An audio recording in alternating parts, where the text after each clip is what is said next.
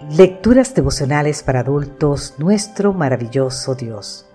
Cortesía del Departamento de Comunicaciones de la Iglesia Dentista del Séptimo Día Gascue en Santo Domingo, capital de la República Dominicana. En la voz de Sarat Arias. Hoy, 13 de junio, un amigo en tiempos difíciles. Proverbios capítulo 17, versículo 17 nos dice, el amigo siempre es amigo y en los tiempos difíciles es más que un hermano.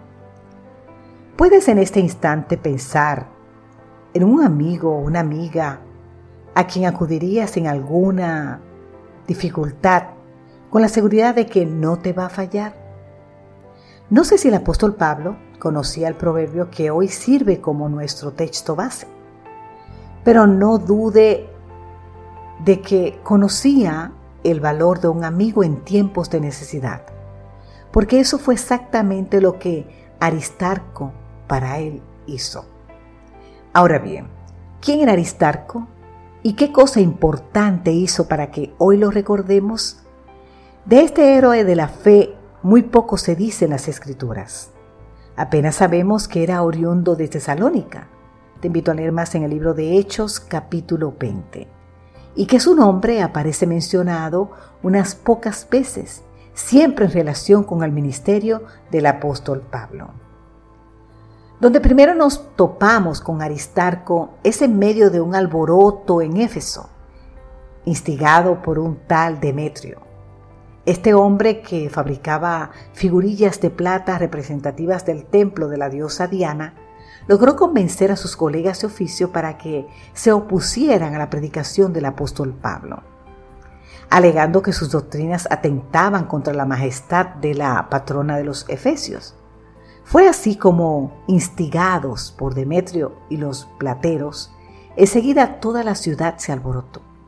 La turba entró al teatro y arremetió contra los discípulos, arrastrando a Gallo y Aristarco compañeros de viaje de Pablo. Luego encontramos a Aristarco acompañando a Pablo cuando naufragó el barco en que viajaba a Roma como prisionero. Finalmente, ya encarcelado, Pablo se refiere a Aristarco como uno de los colaboradores y también como mi compañero de prisiones. Te invito a buscar el libro de Hechos capítulo 27, libro de Filipenses capítulo 24 su compañero de prisiones? ¿Será posible que Aristarco se hiciera prisionero para así sufrir las penalidades de la prisión junto al apóstol Pablo? Si este era el caso, entonces Aristarco fue un prisionero voluntario por causa de Jesús y del anciano apóstol. Ahora bien, ¿hizo Aristarco algún milagro? ¿Se bautizaron miles debido a su predicación? ¿Fue protagonista de alguna misión especial? Pues a decir verdad, nada de esto. Pero estuvo cerca del apóstol Pablo en los momentos más difíciles. Querido amigo, querida amiga, ¿hay en tu vida un amigo o una amiga de este calibre?